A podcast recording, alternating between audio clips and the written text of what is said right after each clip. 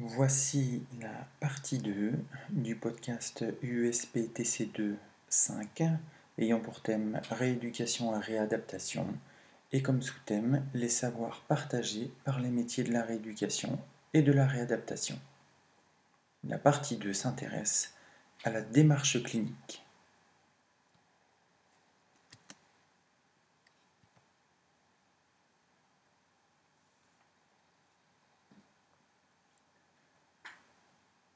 Dans le soin, les méthodes sont inévitables et rien ne doit se définir au hasard ou au petit bonheur la chance. Les activités de soins ne doivent pas être empiriques. Restant souvent implicites, elles sont peu souvent exprimées. L'expérience est certes un atout, mais ne suffit pas. La démonstration logique de la démarche soignante est essentielle. Les méthodes de raisonnement clinique et diagnostique signifie que nous allons nous servir de notre raison pour connaître, pour juger, passer d'un jugement à un autre pour aboutir à une conclusion, dans le soin et la recherche du problème.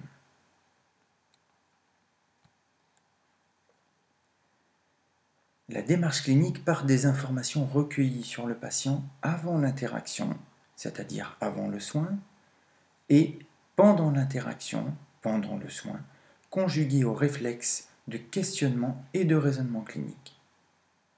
Le raisonnement clinique est défini ici comme une méthode de raisonnement qui conduit le professionnel de santé vers une méthode de recherche qui l'oblige à aller au-delà de la simple observation des faits.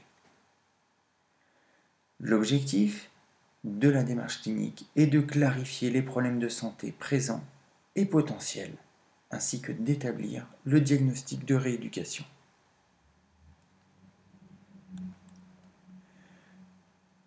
Le diagnostic de rééducation, c'est la reconnaissance des symptômes et ou handicaps d'un patient présentant des dysfonctionnements ou déficiences, des limitations d'activité et des restrictions de participation, ainsi que les facteurs environnementaux facilitateur ou se créant des obstacles. Cela reprend les différents éléments constituant la classification internationale du fonctionnement CIF.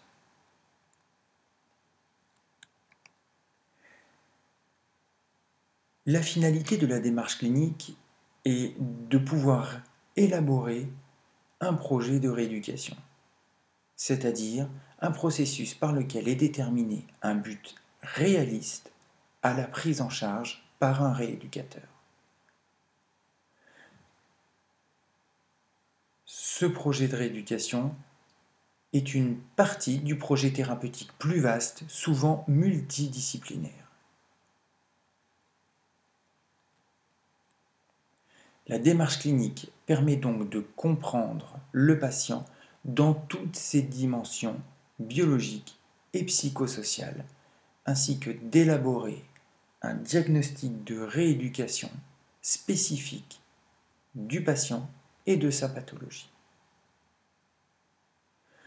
Elle sera la base des objectifs de rééducation et des moyens permettant d'y répondre. Une réévaluation clôturera la démarche clinique. Un patient ici est vu selon le concept biopsychosocial. Alors, nous avons le biologique d'un côté, avoir une démarche clinique par rapport au patient biologique, c'est avoir une réflexion par rapport aux éléments de bilan concernant sa pathologie qui vont permettre de déterminer un diagnostic différentiel ainsi que les complications potentielles. C'est aussi la recherche, l'utilisation, l'interprétation des antécédents et de l'histoire de la maladie. Toutefois, le patient n'est pas simplement une enveloppe corporelle et une entité biologique. C'est aussi une dimension psychosociale. Donc, la démarche clinique va rechercher, interpréter et utiliser les informations personnelles, avec notamment le travail et les loisirs pratiqués, mais aussi la culture, les croyances du patient, ses habitudes.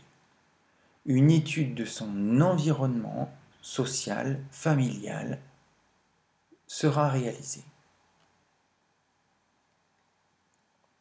Le raisonnement clinique est l'outil essentiel, incontournable, qu'utilisent quotidiennement les cliniciens de presque toutes les disciplines. Tous les cliniciens, tous les professionnels de santé, et donc les rééducateurs.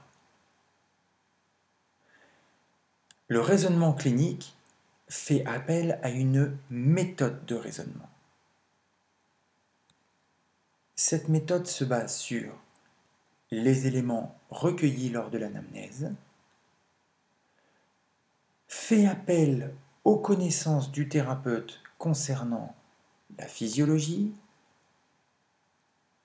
c'est-à-dire le fonctionnement normal, l'anatomopathologie et la physiopathologie, c'est-à-dire les dysfonctionnements, l'expression clinique et l'évolution des maladies, c'est-à-dire les dysfonctionnements potentiellement présents, leur traitement habituel, qu'il soit médical, rééducatif ou autre, dans le cadre des recommandations de bonne pratique. Enfin, le thérapeute fera appel à son expérience. Un exemple de démarche clinique et de raisonnement clinique est le modèle hypothético-déductif. Ce modèle de l'anamnèse, du dossier du patient et du diagnostic médical. Ces informations vont permettre de générer des hypothèses diagnostiques. La démarche clinique et le raisonnement clinique va consister à la génération de ces hypothèses ainsi que la recherche d'informations par des bilans, évaluations et tests qui vont permettre d'infirmer ou de confirmer les hypothèses. Il est à noter que les éléments cliniques recueillis peuvent eux-mêmes provoquer de nouvelles hypothèses. Vous avez ici une synthèse sous la forme d'un schéma du modèle hypothético-déductif. On retrouve l'anamnèse et le bilan qui vont permettre d'avoir une image du patient. Le patient sous un versant biologique avec la pathologie et les diagnostics différentiels, où on va retrouver l'ensemble des déficits structurels. Et sur un autre versant, nous allons retrouver les éléments psychosociaux, les éléments personnels et environnementaux. L'ensemble de ces informations, associées aux connaissances théoriques ainsi qu'à l'expérience du thérapeute, vont permettre la formulation d'hypothèses. Par la suite, ces hypothèses seront validées ou invalidées.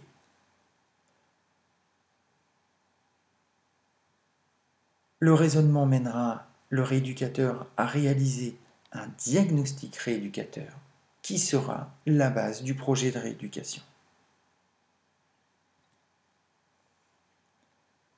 FQA, le bébé pleure. Vous allez chez un ami. En arrivant, vous voyez et entendez que son bébé de 4 mois pleure. Élaborez des hypothèses sur les causes possibles de ces pleurs.